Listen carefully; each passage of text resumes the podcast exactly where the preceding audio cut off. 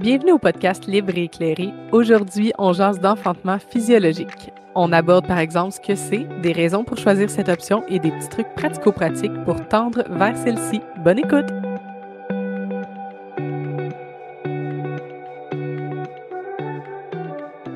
Salut, ici Alex et Néo. On est deux doulas complètement passionnés par notre métier.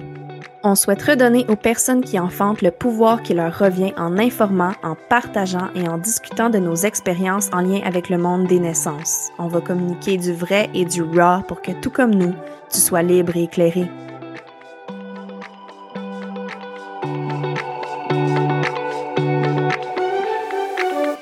Bonjour tout le monde, bienvenue à un nouvel épisode aujourd'hui pour notre podcast. Euh, je suis en compagnie de ma chère Alex qui est avec moi pour euh, co-animer. Comment ça va Alex? Salut Néo, ça va bien toi? Ben oui, ça va bien. Je suis super contente. Aujourd'hui, on fait un podcast un peu différent là, de ceux qu'on a l'habitude de faire depuis le début. Euh, aujourd'hui, on enregistre un épisode seulement, juste toi puis moi. Oui, on n'a pas d'invité cette fois. Ça fait drôle d'être euh, juste nous deux, comme au tout premier épisode, en fait. Mais cette fois-ci, avec un sujet un peu plus précis que le premier qui est allé dans tous les sens. ouais, cette fois-ci, on vient vous parler de la physiologie de l'enfantement, dans le fond, de la naissance physiologique. Fait qu'on va vous parler un petit peu là, de ça pendant tout l'épisode vous donner un petit peu d'informations, peut-être partager de l'expérience personnelle, comme on a l'habitude de le faire euh, à chaque épisode.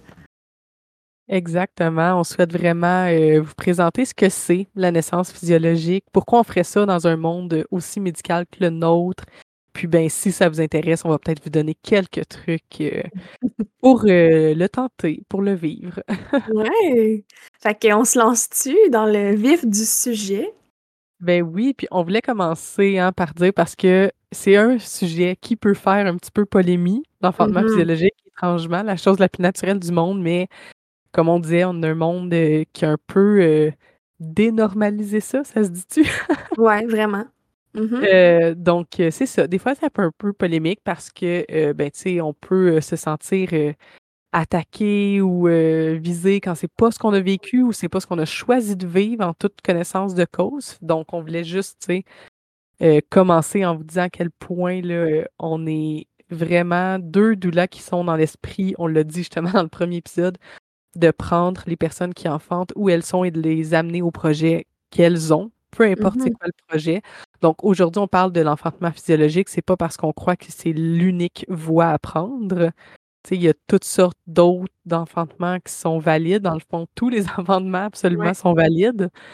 Euh, on n'est pas euh, anti-épidural, anti-césarienne, anti quoi que ce soit. On veut juste vraiment aujourd'hui vous jaser d'accouchement physiologique si c'est quelque chose qui vous intéresse. Oui, puis tu sais, j'entends souvent aussi euh, Ah, si tu veux une douleur, ça doit être parce que tu veux accoucher, tu sais, naturel. je mets, personne ne me voit, mais je mets des gros guillemets avec mes doigts, là parce qu'on s'entend que toute naissance est naturelle. C'est vraiment juste là, on va utiliser le terme physiologique, on va rentrer dans c'est quoi, puis comment le favoriser et tout ça. Mais tu sais, une douleur peut aussi être présente pour n'importe quel autre type de naissance. Puis je pense que ça, on l'a abordé aussi dans les autres podcasts qu'on a fait. Mais euh, c'est sûr et certain qu'il y a quand même une grande majorité de femmes qui, qui veulent tendre vers une naissance physiologique, qui vont décider d'engager une douleur de aussi parce que justement c'est ça vient euh, aider puis amener là, euh, le sentiment de confiance puis de se sentir vraiment mm. bien entouré et tout là fait que euh, ouais ben c'est ça je voulais juste faire une petite parenthèse aussi un peu comme Alex a fait là sur le fait que c'est ça tu sais oui en tant que doula on accompagne des naissances physiologiques mais on accompagne aussi toutes sortes d'autres naissances Exactement. Juste rentrer dans l'épisode en se disant qu'aujourd'hui, on parle d'accouchement physiologique, pas parce que c'est la, la seule bonne chose à faire, mais juste parce que c'est le sujet de l'épisode d'aujourd'hui. Puis mm-hmm. euh, on l'a, on a un peu tendu vers ça toutes les deux aussi. Mm-hmm. Euh, donc euh, on avait, on avait des choses à dire là-dessus. Voilà. Ouais. Justement, tu ouvres la porte là-dessus. Toi, tu en as eu des naissances physiologiques? Oui, ben encore, on va le dire, on va le nommer tantôt, mais c'est pas noir ou blanc, une naissance, c'est mm-hmm. une, pardon, une naissance, c'est pas physiologique ou pas. Tu sais, il y a comme c'est un large spectre. Mais oui, je dirais que mes, les trois naissances que j'ai vécues ont tendu vers la physiologie. Puis je dirais que les deux dernières particulièrement, c'est ce que je souhaitais. moi, ma mon premier enfantement, je suis rentrée, comme en criant épidural même si je l'ai pas eu finalement.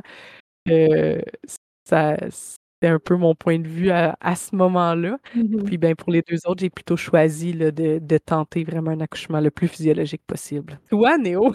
ben, moi, ma première naissance, en fait, là, c'était vraiment, je pense que je me lançais dans le je, je sais pas trop qu'est-ce qui va arriver. Je voulais le moins d'intervention médicale possible, mais je connaissais absolument rien. Fait que j'ai pris l'épidurale, donc ça a été une naissance un peu plus médicalisée. Euh, puis la deuxième, je voulais une naissance physiologique, un peu comme toi aussi. Là, je voulais vraiment ça. Puis euh, euh, quand que ça fait partie des choses que tu souhaites ou que tu as vraiment fait le choix en amont de ça. On dirait que c'est plus facile de, ouais, de quand tu arrives au champ de bataille, d'être vraiment comme d'aplomb là, pour passer à travers tout ça. Là, quand tu l'as vraiment décidé d'avance. Ça fait. Puis là, on le nomme depuis tantôt, mais c'est quoi finalement une naissance physiologique? On a dit, sais, c'est pas noir, c'est pas blanc. Mais euh, ce qu'on entend par là, c'est Basiquement, c'est plus simple qu'on le pense, c'est juste de laisser le corps faire ce qu'il a à faire en termes mmh. d'enfantement, donc en termes d'accouchement. Euh, le, le corps des personnes qui enfantent sait enfanter instinctivement. Hein, on le faisait bien avant que le monde médical arrive. Mmh Sinon, hein, on serait on aurait été une espèce extincte beaucoup plus tôt. Mais euh, c'est ça. Donc, c'est de vraiment laisser le corps faire ce qu'il y a à faire. On va en parler tantôt, mais c'est une grosse danse d'hormones, le fait d'enfanter. Mais c'est toutes des hormones qui sont vraiment fragiles, vraiment discrètes et peureuses. Donc, euh, toutes les, interventions, qu'elles soient médicales ou pas, euh, vont venir un peu perturber ces hormones-là. Donc, euh, une naissance physiologique, c'est une naissance dans laquelle on va essayer le moins possible de les perturber. Euh, c'est ça, les interventions, c'est n'importe quelle intervention médicale. On peut parler simplement de toucher vaginaux, qui est déjà une intervention, euh, jusqu'à une césarienne et tout ce qui y entre les deux. Donc, c'est vraiment très, très large. Puis, on peut aussi parler d'intervention en termes de perturbation autour de la naissance, donc une lumière qui serait très forte, beaucoup mmh. de paroles, beaucoup de prises de décision sur le moment, des changements de lieu, par exemple, passer dans la maison à l'hôpital, bien ça, des, des, perturbations qui viennent euh, un petit peu nuire à tout ça aussi. Là. Donc, euh, mmh c'est ça. C'est pour ça que c'est un très, très large spectre, la naissance physiologique. Oui, puis tu sais, on pense, mettons, à d'autres facteurs, ou pas d'autres facteurs, mais d'autres fonctions physiologiques que le corps a. Ben, tu sais, on pourrait penser à la respiration, la digestion, l'ovulation, les menstruations. C'est toutes des choses que ton corps fait sans nécessairement que tu aies à y penser ou à lui dire de le faire. Donc, c'est un peu la même chose avec euh, l'enfantement. C'est vraiment quelque chose que ton corps déclenche à cause de ce que Alex a dit, sais, vraiment un équilibre hormonal qui vient s'installer, qui fait en sorte que justement les choses peuvent se faire. Puis j'aimerais faire une petite analogie avec l'endormissement. Euh, tu sais, dans le fond, pour s'endormir, ça prend vraiment un équilibre hormonal aussi. Tu sais, justement, on mm-hmm. parle de l'hormone, qu'on connaît euh, probablement tous, là, mais la mélatonine. Euh, puis, tu sais, ça demande aussi d'avoir le cortisol très bas. Donc, ça prend comme des facteurs un peu là, pour être capable de s'endormir. Tu sais, je sais pas pour toi, Alex, là, mais moi, mettons, m'endormir dans une salle que tout le monde fait du bruit ou que. il y a plein de rires ou euh, des choses comme ça, les lumières sont vraiment allumées, puis euh, je suis super stressée et je m'endormirai jamais. Fait que ah mon, corps, mon corps le fera pas. Même si je veux fort, fort, fort, là, mon corps le fera pas parce que les facteurs et l'environnement sont pas placés pour que ça se passe comme ça. Fait que comment est-ce qu'on peut favoriser? Ouais. Je trouve que ça représente vraiment ça. Puis, tu sais, c'est pas moi qui ai inventé ça, là. Je parle. je, cite euh, beaucoup Michel Audin, dans le fond, qui est vraiment euh, un fervent là, de la naissance physiologique, puis de la physiologie du corps, puis de la naissance, puis tout ça. Donc, si jamais vous voulez euh, approfondir vos lectures, allez voir Michel Audin. Vraiment, vraiment très bon là-dessus. Puis, justement, il avait parlé dans un des textes que j'avais lu de l'analogie du sommeil. Puis, tu sais, comment est-ce qu'on peut favoriser le sommeil? Ben, c'est de la noirceur, du calme, d'être fatigué. Donc, tu sais, si on mm-hmm. fait un lien avec la grossesse, ben, c'est d'être à terme, d'être rendu proche de la naissance, tu sais. Le bébé euh, lui-même à exact. sortir. Parce qu'on a parlé des interventions tantôt, mais on peut même parler avant l'enfantement, le fameux stripping, le décollement des mm-hmm. membranes. Une intervention euh, très précoce là, à, la naissance. Là. Ouais, c'est ça. Donc, ça serait un peu de vouloir forcer quelqu'un à s'endormir, là. Mmh. si on a le ventre plein ou euh, qu'on vient juste de manger ou qu'on a regardé la télé avant, c'est tous des facteurs là, qui peuvent venir influencer notre sécrétion hormonale naturelle puis faire en sorte que l'endormissement va être plus difficile. Puis je sais pas, toi, tu as des enfants, Alex, là, mais ça doit être déjà arrivé de dire euh, je vais aller endormir mes enfants. C'est comme si c'était nous qui les endormions, alors que c'est clairement un processus physiologique. sais, nous, ce qu'on fait en tant que parents, c'est qu'on les aide à créer une ambiance, un environnement. On va les bercer, on va les cajoler, on va faire ça dans la noirceur, pour les aider, eux, à s'endormir. Et c'est pas mm-hmm. nous qui le fait à leur place, tu sais. Ah, c'est une belle analogie avec la fameuse phrase qu'on est tous le mm-hmm. médecin qui m'a accouché. c'est vraiment un beau parallèle. Oui, c'est ça. Puis, tu sais, comment est-ce qu'on peut favoriser la physiologie? Ben, on l'a dit, tu sais, le corps le fait, puis on va rentrer dans les détails, mais c'est aussi de venir euh, normaliser le fait que, tu sais, une naissance physiologique, c'est vraiment il y a du bruit. Ben, la femme fait des bruits, plutôt que je veux dire. Pas de bruit autour, mais la femme va faire des bruits bestiaux. c'est ça, plus bestial, là, on rentre vraiment là, dans euh, notre cerveau instinctif, puis euh, on lâche mm. prise, puis tout ça, là. Fait que t'avais-tu comme d'autres choses que ça te fait réfléchir, tout ça, qu'est-ce qu'on discute depuis le début? Ben juste que euh, s'il y a quelqu'un qui n'a jamais enfanté, qui nous écoute, mais qui se prépare à le faire, euh, euh, Camille du conte D'où l'amour. On le mettra dans les liens avec d'ailleurs le livre de Michel Audin, un de ses livres. Mais elle a fait une publication de son propre enfantement, une vidéo mm-hmm. sur laquelle on la voit sur la toilette en train de faire des bruits d'enfantement. Écoute, j'en parle, j'ai des frissons. J'ai tellement trouvé ça magnifique, cette publication-là, parce que c'est extrêmement vulnérable mm-hmm. de sa part d'avoir publié ça. Mais c'est ça, les vrais bruits de la naissance. Puis ça, on le voit pas dans les films, on entend des femmes ou des personnes qui enfantent hurler, puis c'est correct. Hein. Moi, j'ai hurlé à certains de mes enfantements. C'est vraiment correct, là, comme aigu. Mais, tu sais, des bruits graves, des bruits bestiaux, c'est aussi la norme dans les enfantements physiologiques, c'est normal. Puis on, le mmh voit très, très peu dans notre culture euh, nord-américaine. Ouais. Donc, euh, c'est bon. Mais c'est ça, de, de dire qu'il y a du sang il y a des liquides corporaux divers comme des sels, c'est mmh normal. Euh, il y a, euh, c'est ça, vraiment un comportement euh, complètement déconnecté de la réalité qui vient du fait qu'on est dans notre cerveau vraiment animal plutôt que dans notre cerveau logique et rationnel. Donc, tout ça, toute cette image-là de la femme ou des personnes qui enfantent est vraiment à changer, à évoluer, puis à découvrir, je dirais. ouais. Ouais, mais là, je voulais juste dire, mettons, pourquoi est-ce que quelqu'un voudrait ça, tu sais, parce que là, on dit c'est super bestial, c'est comme super animal, tu sais, qu'est-ce, qu'est-ce qui ferait, parce que nous, on a été deux qui ont voulu avoir une naissance physiologique, tu sais, qu'est-ce qui a fait, toi, que tu as voulu ça? Puis on peut parler un peu là, des avantages aussi là, de la naissance physiologique. Mais tu sais, c'est parce que dans le monde où on est, on se fait vraiment beaucoup vanter l'épidurale qui est arrivé comme un ange gardien sur nous tous, et qui a enlevé la douleur de l'accouchement. Donc, des fois, je me fais poser la question, tu sais, comme pourquoi tu voudrais pas prendre quelque chose qui enlève ta douleur? Puis c'est sûr que, mmh même, ça semble 100% avantageux. On le prendrait mmh tous, tu sais. Pourquoi avoir mal quand on peut ne pas avoir mal, tu sais?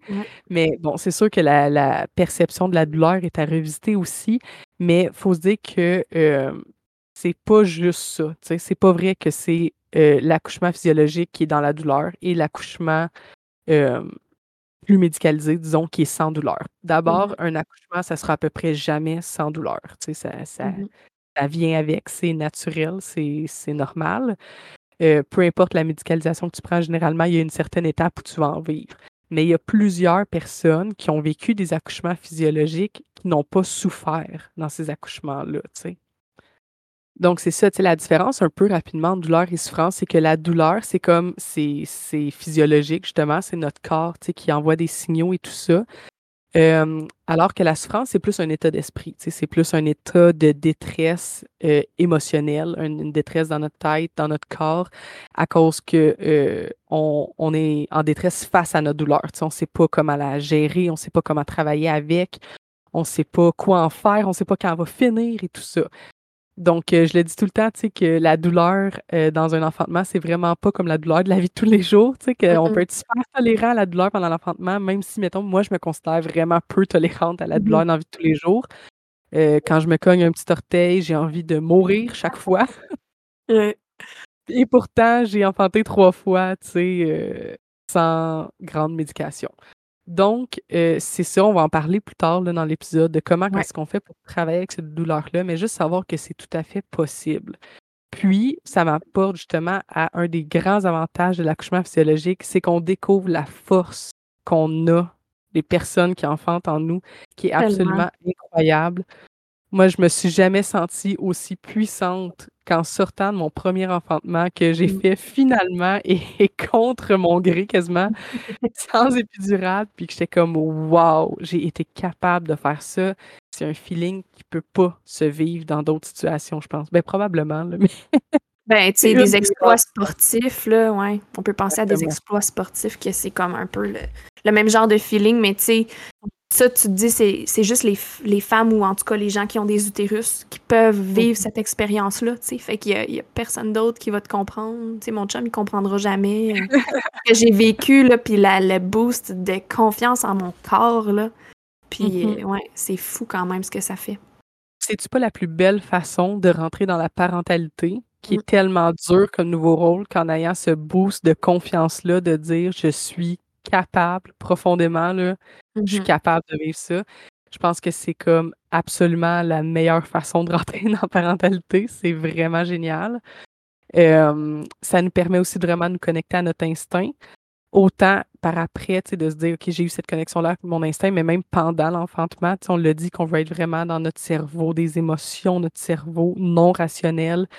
Euh, puis le fait de ne pas avoir de médication, ça nous permet ça d'une façon beaucoup plus directe.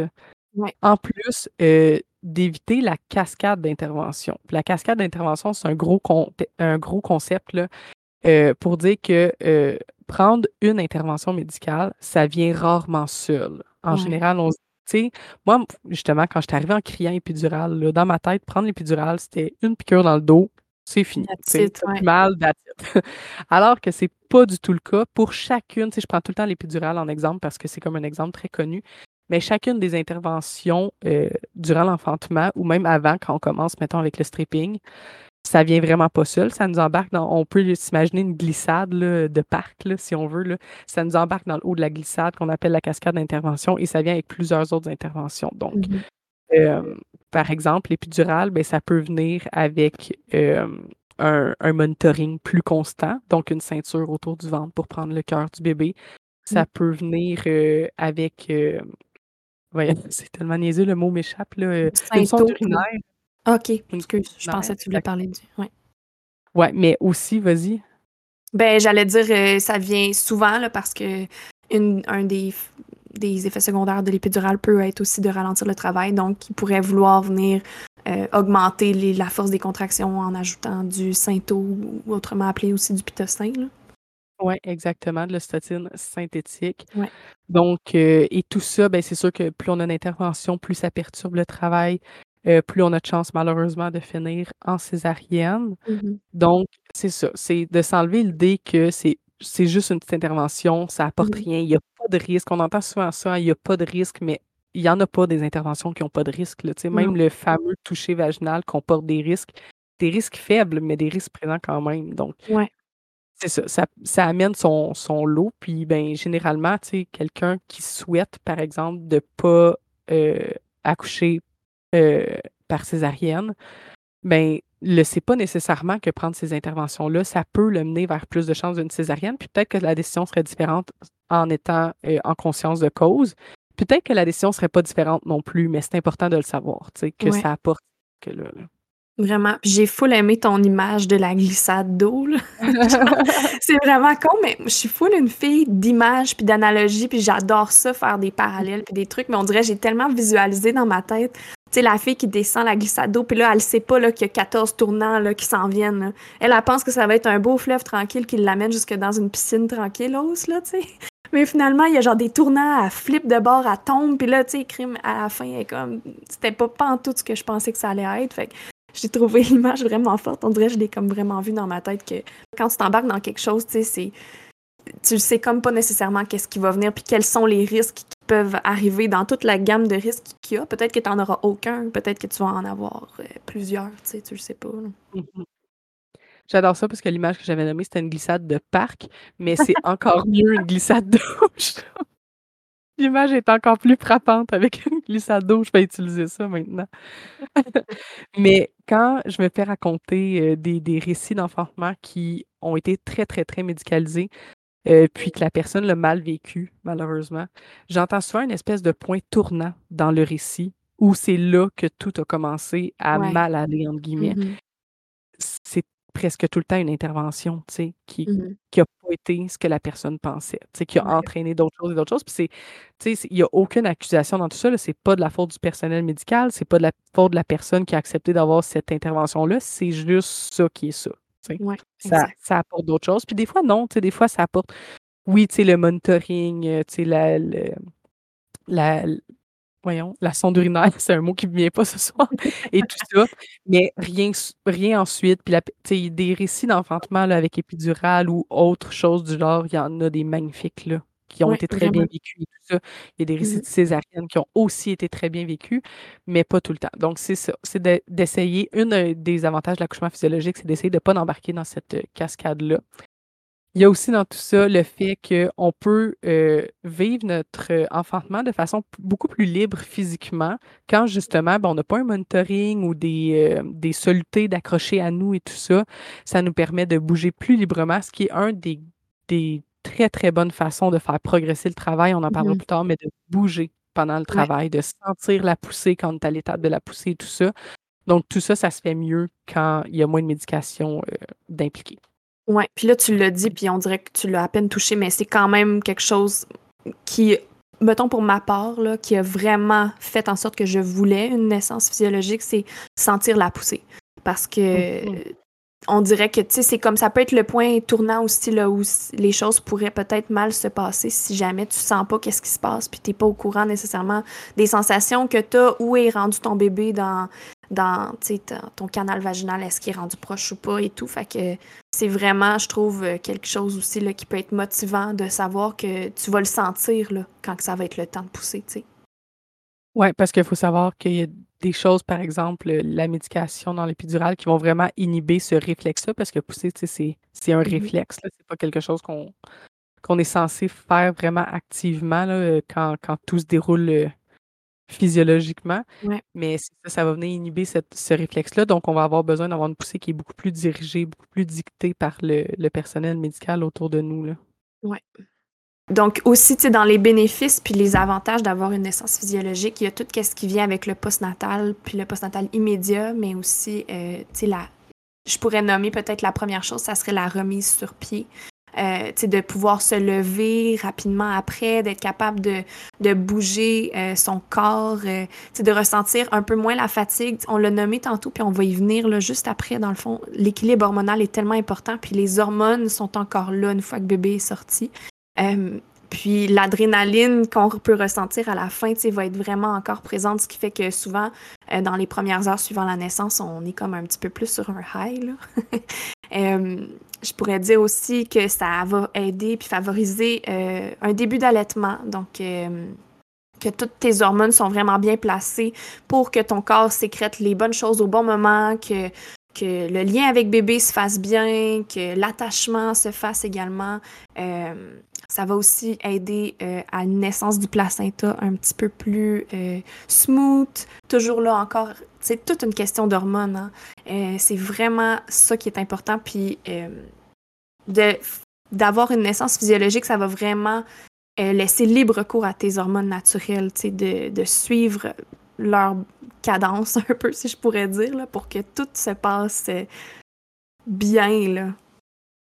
Exactement. C'est on le disait là dès le, avant la naissance qu'on souhaite que les hormones fassent leur chemin pour que le bébé soit prêt de lui-même à naître, autant qu'une fois qu'il est né, euh, ça, ça, se poursuit et même pour le, à plus long terme là, dans le postpartum. donc, euh, c'est vraiment un équilibre fragile.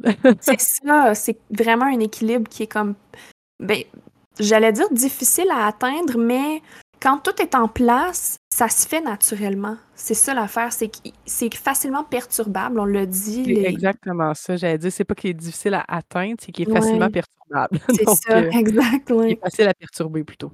Ouais. Fait que c'est quoi les fameuses hormones? Si je rentre un petit peu dans le, sujet des, hormones de la naissance, on va pas toutes les nommer parce qu'il y en a quand même beaucoup, mais on va parler surtout d'ocytocine, endorphine et adrénaline. Euh, fait que, tu sais, l'ocytocine, c'est vraiment euh, l'hormone, on entend ça souvent, c'est l'hormone de l'amour, donc c'est l'hormone du bien-être. C'est vraiment euh, une hormone qui est sécrétée quand que tu te sens bien, quand tu es dans un, un bon environnement.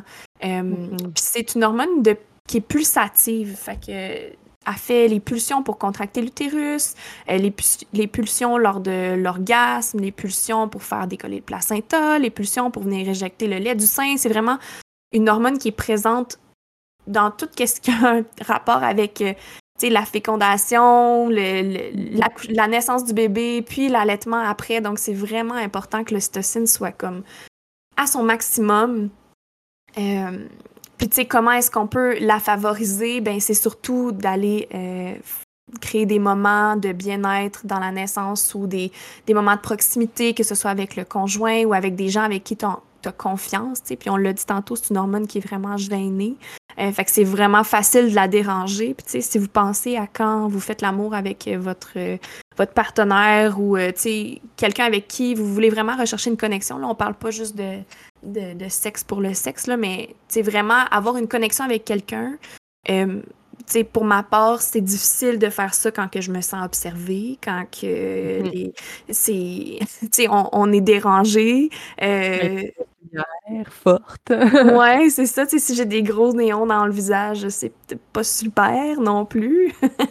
Fait que, tu sais, c'est tous des facteurs qui peuvent aider à favoriser la sécrétion de cytocine qui va amener vraiment l'envie de faire l'amour, puis après ça, tu sais, mener à l'éventuel orgasme. Fait que le cytocine, c'est vraiment comme. C'est l'hormone qui va vraiment amener la naissance, là.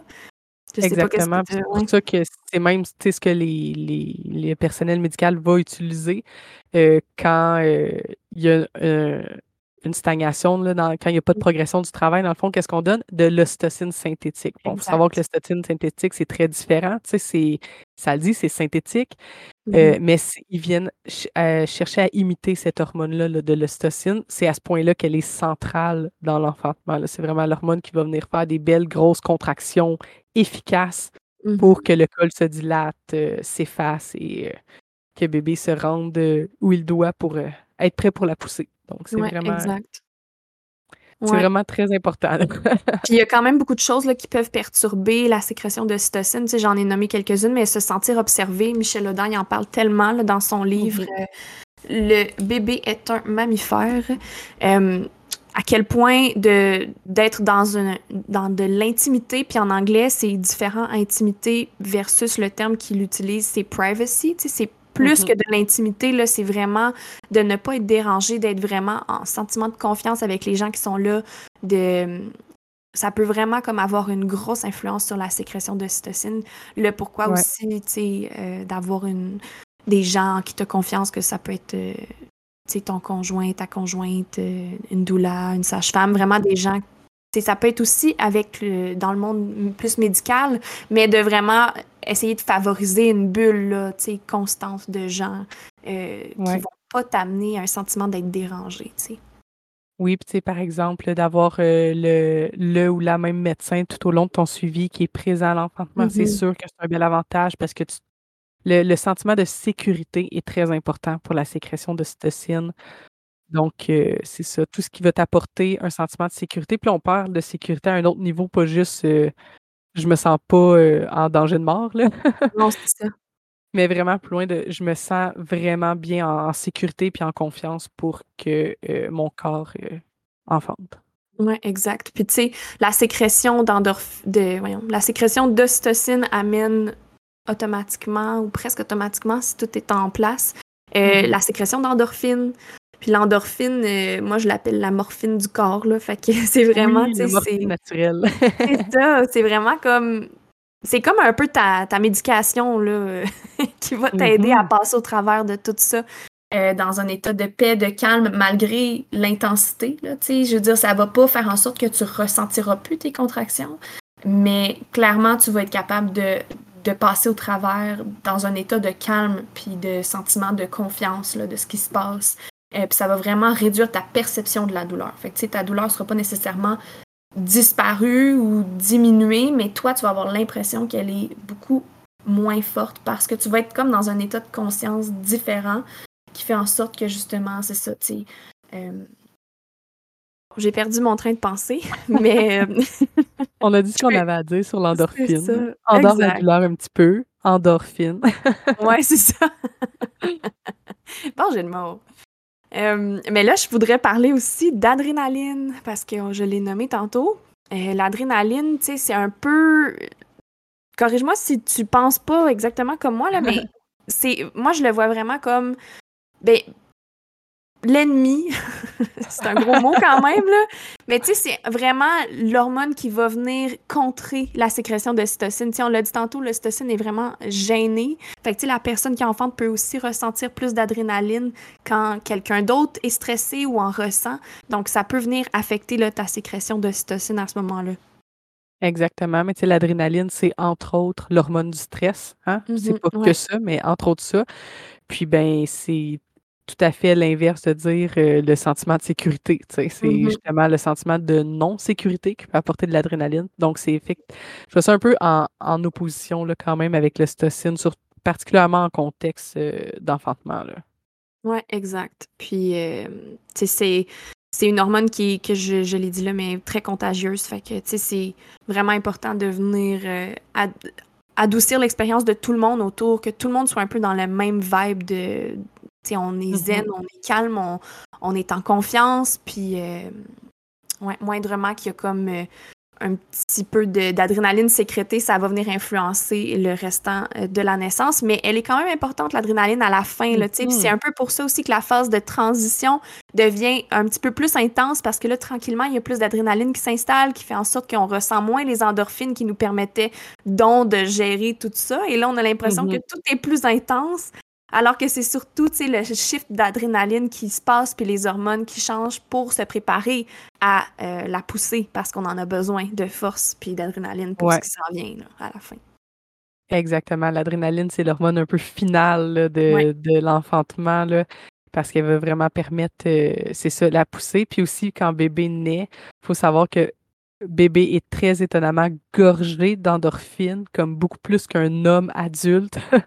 dans un tout petit corps de bébé euh, pour permettre, euh, entre autres, d'aller chercher le sein pour pouvoir boire. Donc, c'est vraiment, je ne sais pas si vous avez déjà vu des vidéos d'un bébé qui rampe jusqu'au sein là, pour euh, le prendre, mais c'est grâce à toute cette, cette adrénaline-là qui va faire ça. c'est ça, ça ressemble à ça. Finalement, on a été en très large sur ce que c'est l'accouchement physiologique avec les hormones pour compresser, tout ça.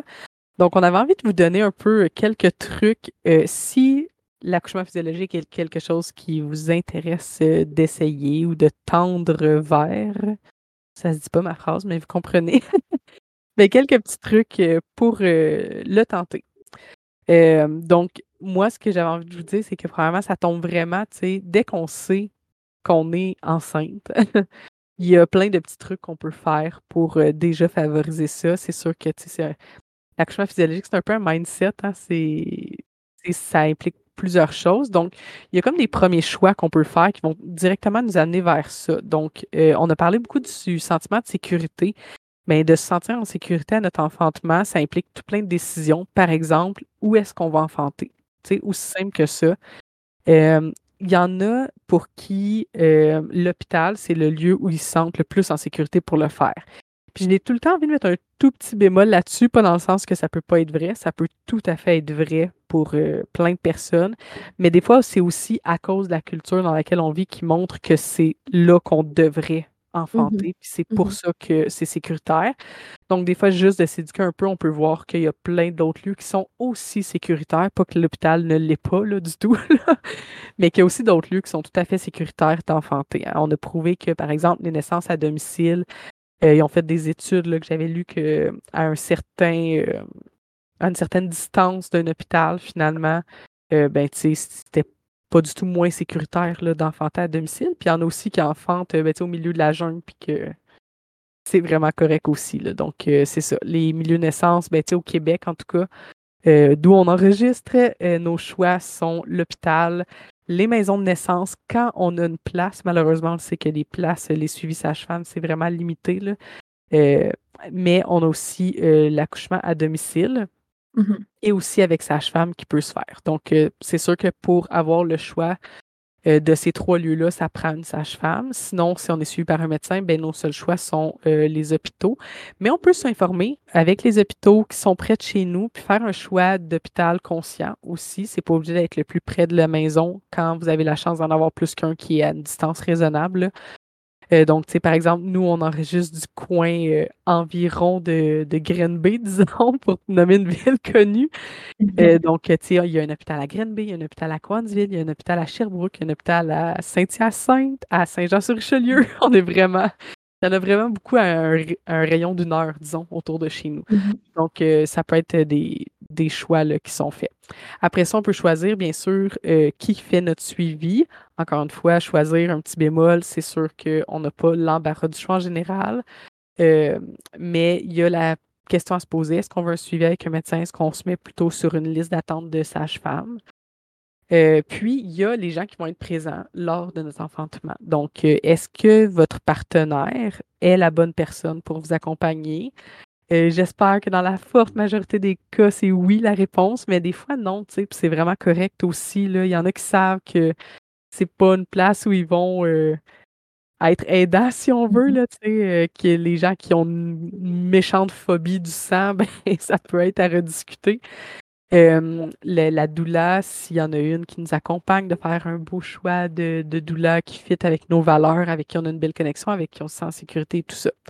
Donc, ça, mm-hmm. c'est tous les premiers choix qu'on peut faire. Je ne sais pas si tu avais quelque chose à ajouter là-dessus, Néo? Oui, ben tu sais, on parle de, de personnes qui accompagnent. Puis ce que je trouve intéressant aussi d'ajouter à ça, c'est que les personnes qui accompagnent ne sont pas nécessairement, euh, comment dire, obligées d'être tout le temps là non plus. Il y a des femmes qui ressentent le besoin ou qui ont besoin, pendant la naissance, leur instinct leur dit ben, d'être toute seule.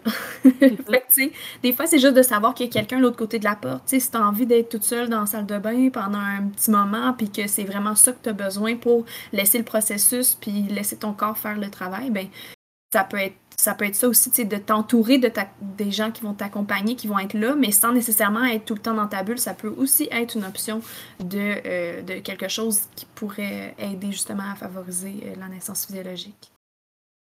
Tout à fait. C'est même quelque chose qui peut être discuté là, en amont, là, euh, de savoir quel rôle, c'est quoi nos attentes en fait envers le rôle de chacune de ces personnes-là, autant avec le ou la partenaire, autant avec la doula, la sage-femme, euh, le ou la médecin, les infirmières et tout ça. D'ailleurs, euh, mon prochain point, c'était justement les souhaits de naissance. Donc, les souhaits de naissance, mieux connus sous le nom de plan de naissance, mais que j'aime moins utiliser, hein? C'est ça. On, rappelle que ce serait plutôt des soins, euh, des, soins, des souhaits, idéalement, mais des soins aussi, hein, dans le fond. Puis, tu sais, tout peut être mis dans, un, dans une liste de souhaits de naissance. Euh, donc, euh, il y a évidemment, là, souvent, on pense aux interventions, donc ce qu'on souhaite, ce qu'on souhaite moins, tout ça. C'est super pertinent de le mettre, mais on peut aussi mettre plein d'autres choses comme l'ambiance qu'on veut, comme l'environnement de naissance qu'on veut.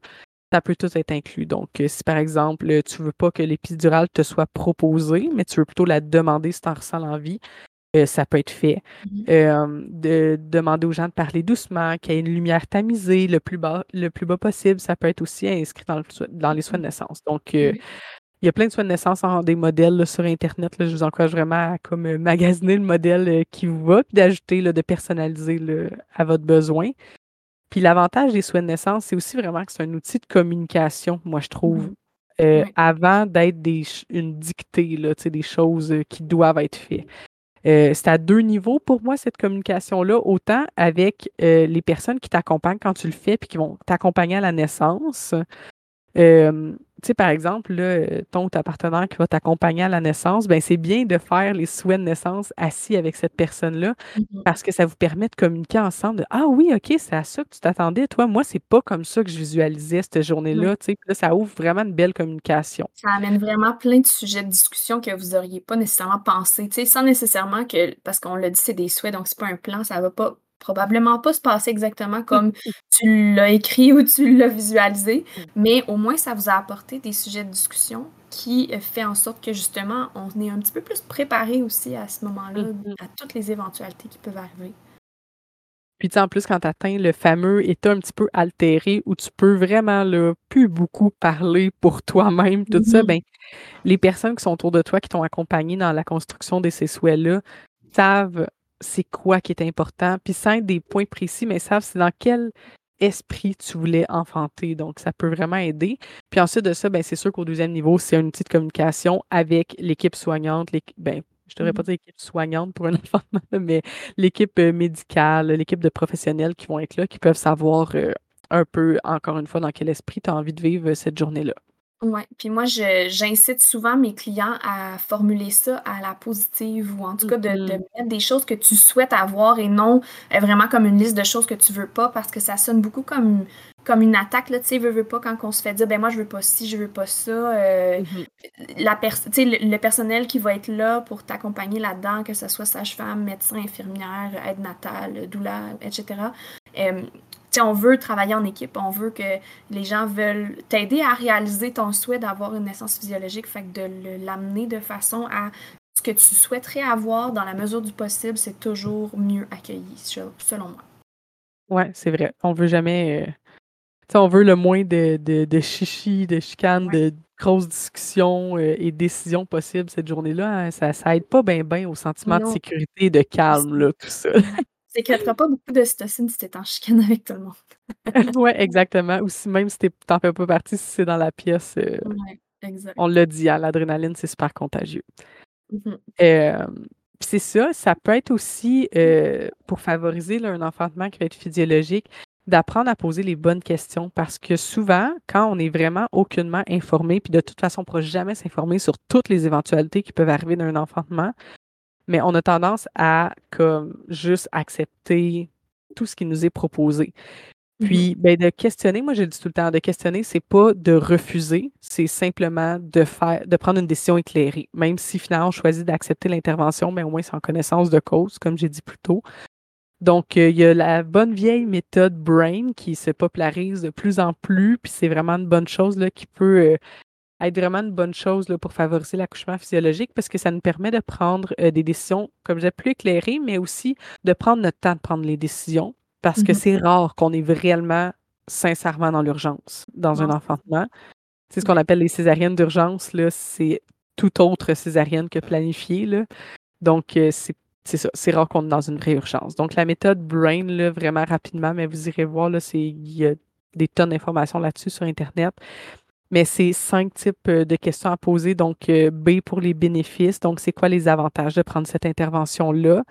Euh, R pour les risques et de pousser un petit peu, peut-être, si on nous dit qu'il n'y a pas de risque. Hein? Mhm. Donc, on est conscient qu'il y a toujours des petits risques. Donc, savoir vraiment aller pousser, c'est aller gratter, c'est quoi ces risques-là? Est-ce qu'on est prêt à les prendre? C'est faire l'évalu- l'évaluation bénéfice-risque. Après ça, euh, le A, c'est pour alternative. Donc, est-ce qu'il y a d'autres possibilités que cette intervention-là? Le I, c'est pour ton instinct. On oublie souvent cette partie-là hein, de se connecter à notre instinct, à notre intuition euh, pour euh, qu'est-ce que ça nous dit si- par rapport à cette situation-là? Et finalement, le N, qui est personnellement mon préféré, c'est euh, ne rien faire. Donc, qu'est-ce qui arrive si on fait rien? Ou bien, tu sais, comme on l'apprend pas du tout, cette intervention-là, ou bien juste si on fait rien pendant cinq minutes, le temps de réfléchir, tu sais. Mhm. Tu sais, des fois, de se rap- Moi, je, je sais que je suis beaucoup de même dans ma vie personnelle. Je sens tout le temps l'urgence, tu sais. Des fois, là, je me dis, hey, on n'est pas dans l'urgence en ce moment. là. J'ai le droit de réfléchir. là. J'ai le droit de demander au personnel qui est autour de moi de sortir. Je vais jaser avec euh, les gens qui sont autour de moi, les gens qui sont de confiance. Puis, je vais prendre une décision dans le calme plutôt que dans l'urgence. Ouais, ça peut être c'est vraiment un super peu- pratique. C'est un peu de cette façon-là aussi que tu vas savoir est-ce que c'est vraiment une urgence? Si tu te rends à la lettre N puis que tu te dis ben est-ce que est-ce que c'est correct si on fait rien, on laisse les choses aller. Puis Mhm. tu vas le sentir là, dans le- les gens qui sont là. Si c'est une possibilité de ne rien faire, ben clairement, c'est qu'on n'est pas nécessairement dans l'urgence. là. Ouais, puis moi, j'interpelle tout le temps euh, le ou la partenaire, là, à ce moment-là, là, euh, quand j'en parle en cours prénatal, des choses comme ça, dans le sens, ça fait beaucoup de blabla, la méthode Brain, là, puis tu sais, t'es pas obligé d'avoir ta petite liste, là, B-R-A-I-N, là. Euh, mais ça peut être aussi vraiment le rôle de cette personne-là, Mhm. d'aller questionner si on sent que la personne qui enfante est pas nécessairement disposée à le faire, Mhm. ou des fois d'aller questionner hors de la pièce, puis de ramener l'information un petit peu résumée, là, à la personne qui enfante, ça peut être idéal pour pas la perturber justement dans, son ocytocine. là. Ouais, parce que tu sais, de poser des questions comme ça, ça te sort un peu aussi de ton cerveau instinctif. Là. Ça te rend vraiment dans ton cerveau d'analyse, ton néocortex qui va venir un peu prendre l'information et tout. Fait que tu sais, si tu justement tu délègues entre guillemets à quelqu'un pour faire cette tâche-là, à ton conjoint, euh, puis tu peux le faire con- peut le faire aussi avec euh, ta doula, tu sais, en même, en même- ensemble, là, parce qu'on on s'entend que la doula peut pas poser les questions pour toi. Euh, mais c'est ça. Mais Ben tu sais, oui, quand on prend un cinq minutes, la doula peut Ouais. dire Est-ce que tu veux qu'on fasse une liste de questions ensemble que tu aimerais le ça. poser? Parce que je sens que c'est pas clair en ce moment pour toi, tu sais, que Ouais. c'est pas où tu t'enlignes, fait qu'on va prendre le temps de poser des questions, tu sais. Euh, donc, ça peut être ça. Là. Ça, ça a l'air de rien, mais tu sais, de poser les bonnes questions, pour moi, c'est vraiment un super gros outil dans, dans l'enfantement physiologique. C'est un outil que des fois, on n'aura vraiment pas à utiliser, si tout se Mhm. passe bien, mais que quand ça arrive puis qu'on a un petit peu des petites embûches, ben c'est pratique de l'avoir. Oui, exact, vraiment. Puis euh, là, je nous amène sur un autre sujet, mais ça reste dans la, la naissance physiologique. mais tu sais, là, maintenant qu'on a parlé un peu là, des soins de naissance, euh, de pourquoi est-ce qu'on voudrait ça, de, des hormones et tout, ben, je ramène un petit peu avec les hormones, puis comment est-ce qu'on peut euh, les favoriser. Puis je, nous inviterai à aller là, vraiment avec nos, nos cinq sens. On va les passer un par un, puis on va essayer de voir là, ensemble. Puis Alex, tu rajouteras des affaires si jamais euh, tu vois qu'il y a des trucs de plus qu'on peut faire pour euh, venir vraiment optimiser ce sens-là.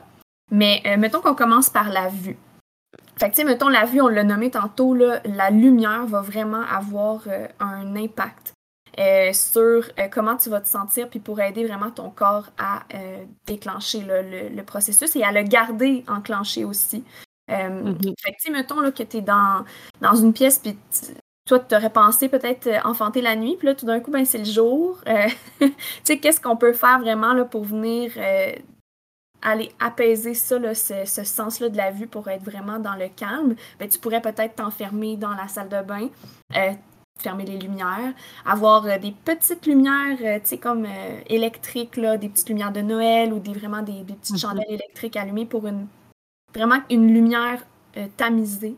Tu pourrais aussi avoir un loup pour mettre sur tes yeux, pour vraiment là, te couvrir ou vraiment te mettre en dessous d'une couverture, tu sais, pour aller vraiment recréer cette, cette, cette ambiance-là là, de pénombre puis de,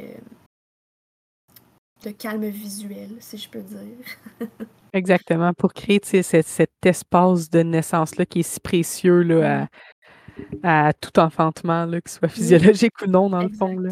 Parce que, tu sais, on- toutes nos, nos, nos pensées, nos réactions sont stimulées par nos sens. hein. Souvent, tu sais, quand on est euh, euh, à quelque part, puis là, finalement, on voit quelque chose, ou on entend quelque chose, ou on touche une- un, un- un textile, ou, ou tu sais, Mhm. c'est c'est tout ça qui fait en sorte que ah, finalement notre pensée va ailleurs ou donc on veut vraiment garder ça là, le plus centré sur le moment présent euh, vraiment ton instinct qu'est-ce qui se passe en ce moment dans ton corps puis pas te sortir de là pour aller penser à autre chose puis aller ailleurs là, dans ta tête Exactement. C'est vraiment ça la pertinence de se créer un petit espace de naissance douillet, euh, favorable à tout ça.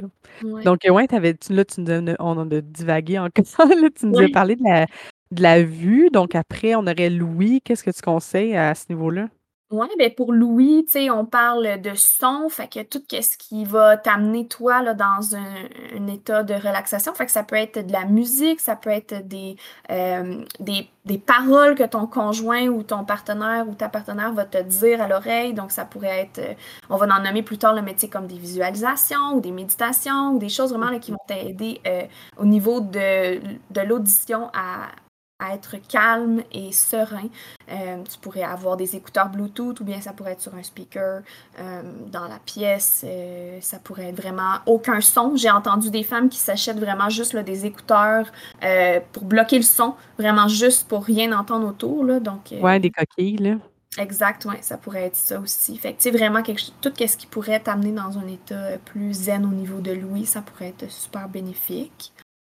C'est d'ailleurs un truc que j'avais entendu, je sais pas si je t'en avais déjà parlé, euh, dans mon cours de doula qui avait nommé euh, une des doulas qui donnait le cours, elle disait qu'une des mamans qu'elle avait accompagnées se mettait des écouteurs dans les oreilles avec aucune musique, puis c'était juste pour que le personnel médical ne lui parle pas à elle.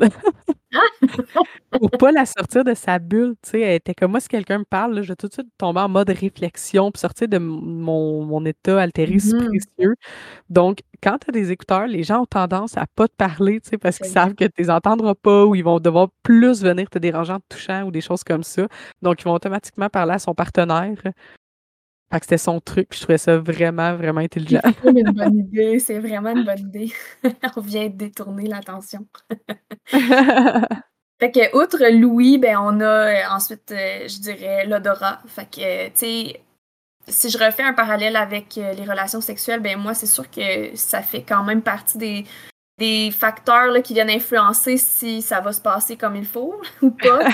Euh, si, je trouve qu'il y a des odeurs qui me déplaisent ou des choses comme ça, ben c'est sûr que pour moi, ça va être plus difficile. Fait que, au niveau de l'enfantement, c'est un peu pareil. Si on veut que la sécrétion de cytocine se passe, il faut aussi que tous les facteurs et les sens soient stimulés dans le bon sens. Donc, on veut des odeurs plaisantes qui te ramènent vraiment dans un état de relaxation. Fait que si pour, si pour toi, euh, te promener dans le bois, euh, avec l'odeur des sapins, l'odeur des feuilles de la nature, c'est plaisant, ben peut-être tu pourrais aller avec des huiles essentielles qui vont te rappeler ça ou euh, peut-être euh, si tu as l'habitude d'aller dans un spa, l'odeur d'eucalyptus ou de lavande ou mm-hmm. n'importe quelle huile essentielle pourrait aider. Sinon, ça peut être aussi un chandail. J'avais entendu ça aussi, un chandail tu as l'habitude de porter ou peut-être de ton conjoint ou quelque chose qui sent là, quelqu'un mm-hmm. qui, te fait du bien. Sais, si tu as des enfants, tu peux apporter les vêtements de tes enfants euh, qui peuvent vraiment t'aider à retrouver ce, confort-là de la maison. Ça peut être ton oreiller avec lequel tu dors euh, ou vraiment là, des choses là, qui vont t'amener au niveau olfactif à, te sentir bien.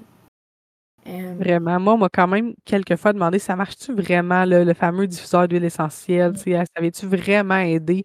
Puis pour vrai, moi, j'en ai vu une différence là, dans, mmh les, dans les enfantements que j'ai accompagnés. à chaque fois que je le pars ou que je le. Tu sais, quand ça commence à moins sentir, puis là, je le repars, il y a tout le temps un moment de deux contractions là, que la personne qui enfante est comme Ah, ça sent bon, ça fait du bien. tu sais, puis ça amène une espèce de calme profond. Là. Donc, c'est vraiment pas à négliger. Là. Il n'y a aucun essence qui est à négliger là, quand on prépare notre petit nid. Là. Non, vraiment pas. Puis, euh, tu sais, outre le fait que, bon, les huiles essentielles ont des propriétés, mais c'est aussi, tu sais, comme je le disais, c'est des, des odeurs, mettons, que tu as eu l'habitude de sentir pendant ta grossesse ou avant mm-hmm. même qui t'ont amené un, dans un état de réconfort puis de bien-être. Mais ce qu'on veut pendant la naissance, c'est vraiment recréer ça pour que ça t'amène dans ce même état-là. Fait que si c'est des odeurs que tu avais, l'habitude de sentir, ben ça va faire la même chose. Versus c'est des nouvelles odeurs que tu dis, ben tout le monde sent ça, tout le monde amène de la lavande, mais moi jaillis la lavande. Mais bon, ça que ça détend. fait que je vais amener de la lavande, tu sais. Mais finalement, tu sais, ça fera pas la job que ça a à faire si c'est pas une odeur que tu apprécies. Ouais, tout se ramène tout le temps au sentiment de sécurité, là. Exact. Alors, euh, pour passer à un autre sens, je dirais euh, le goûter, donc euh, la bouche. pour ça, ça pourrait être de, de faire vraiment les sons que tu as envie de faire, comme on a dit tantôt. mais sinon, ça peut être aussi de boire et de manger à ta guise. vraiment là, pour aider à garder de l'énergie, à rester hydraté. donc, ça peut être un peu ça au niveau du goûter. T'avais-tu autre chose à rajouter? Non, vraiment, juste, euh, c'est ça, d'amener des petites, euh, collations réconfortantes, Tu sais, là, toi, là, quand tu te sens pas bien, c'est quoi que tu que tu vas manger pour avoir un petit boost d'énergie positive, là, tu sais, mmh euh, ça peut, être ça, des choses idéalement, là, qui tombent pas facilement sur le cœur parce qu'on le sait mmh que la nausée est vraiment facile, pendant l'enfantement, mais tu sais, c'est ça. D'amener des choses qui font du bien. On le rappelle, hein, j'aime toujours ça, le rappeler, on a le droit de boire et de manger quand on enfante, tout le temps. Donc, euh, c'est ça. amenez-vous des, des, petites choses qui font du bien, parce que des fois, la bouffe d'hôpital, c'est pas euh, la meilleure chose. Puis, tu sais, favoriser aussi euh, le fait que ta bouche va être hydratée. Fait que on veut pas avoir la bouche sèche ou pâteuse ou rien, donc c'est vraiment important là, de, de se sentir bien. Puis, tu sais, une des choses qui peut vraiment inhiber le travail, c'est d'avoir faim. Euh, fait que, tu sais, d'avoir faim ou d'avoir soif, là, puis de constamment dire aux gens j'ai faim, j'ai faim, j'ai faim, ben ça aide pas ton processus physiologique à se produire parce que là, ton corps, ce qu'il fait, c'est qu'il veut euh, répondre à un besoin premier, là, qui est la mm-hmm. faim. Donc, il tombe dans un mode OK, on stoppe un peu la physiologie de la naissance pour se concentrer sur ben on veut remplir l'estomac. On peut pas en santé, on a faim. Ça, exactement. Ça, prime, tu sais. Exact. Puis euh, ça a l'air niaiseux, mais d'amener une bouteille d'eau qui a une paille aussi, là, vraiment euh, pratique, là, parce que c'est ça, si tu peux te faire euh, donner des petites gorgées entre deux contractions rapidement quand il n'y a plus rien autour de toi qui existe, là, puis que tu as les yeux mmh fermés, tout ça, c'est vraiment pratique. Oui, vraiment, vraiment pratique. Puis le dernier sens que qu'on aborderait, là, ben, c'est le toucher. Donc, ça peut vraiment là, aller au, tissu que tu portes. Donc, tu sais, de vraiment porter tes propres vêtements, euh, ça peut aider aussi de se sentir plus confortable versus les vêtements d'hôpital ou, euh, n'importe quelle autre chose qu'on te demanderait de mettre. Donc, tu sais, si toi, pour toi, c'est important de porter quelque chose dans lequel tu es bien pour, euh, que ton corps se sente plus à l'aise aussi là, dans tes mouvements. ça peut être d'avoir des couvertures qui vont venir te réchauffer, tu sais, d'avoir chaud ou froid, là, c'est, aussi des, choses qui peuvent venir euh, un petit peu inhiber le processus. Fait de s'assurer que, que, tout ça est, satisfait et comblé. Puis ça peut être aussi avec des massages, des techniques d'acupression, euh, ou bien encore d'aller dans l'eau. Donc euh, le contact de la peau avec l'eau peut mm-hmm. vraiment être bénéfique pour surtout une naissance physiologique. quand tu es libre de tes mouvements, là, ça peut vraiment, vraiment faire des miracles. ouais, fait que c'est ça. là, on a parlé un peu là, de, de la naissance dans l'eau qui peut vraiment favoriser euh, la progression, puis euh, avec les sens, puis tout ça. Mais il y a d'autres façons aussi de, de favoriser la progression du travail. Puis Alex, tu veux-tu nous parler là, un petit peu de, justement, vite, vite, là, euh, parce qu'on approche la fin du podcast, ça a l'air de rien, mais quand même longtemps. fait que peut-être nous mentionner quelques façons là, de favoriser cette progression-là. Exactement, mais l'importance de, de nommer ça, c'est que dans le fond, tout ce qui favorise la progression du travail pendant l'enfantement, ça va favoriser un, accouchement physiologique parce que les interventions arrivent quand, souvent en tout cas, quand il y a euh, une rupture dans la progression du travail, puis là, on mmh cherche quoi faire pour reprendre justement les, les contractions qui diminuent, puis on se dit, bon, il faut les réaugmenter.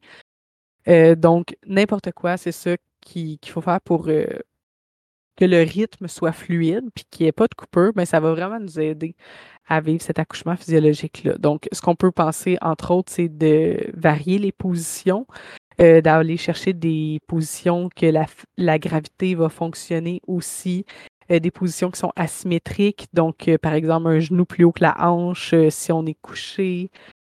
pour aller chercher ce mouvement du bassin-là. Euh, de la suspension qu'on peut faire aussi, que ce soit sur un foulard ou au cou de notre partenaire. Il y a toutes sortes de techniques. Il y a même des barres de suspension euh, qui existent. Euh, rapidement, il y a aussi le fait de bouger régulièrement. Le mouvement, c'est vraiment un gros, une grosse notion importante dans la progression du travail. idéalement, on parle, puis là, tu sais, c'était pas un timer, mais tu sais, de changer de, de, position environ 30 minutes. Euh, ça va venir aider. ça, mettons que tu es dans l'eau, ben, ça ne veut pas dire nécessairement de sortir du bain, mais de changer de position dans le bain, mmh euh, ça peut venir euh, favoriser ça.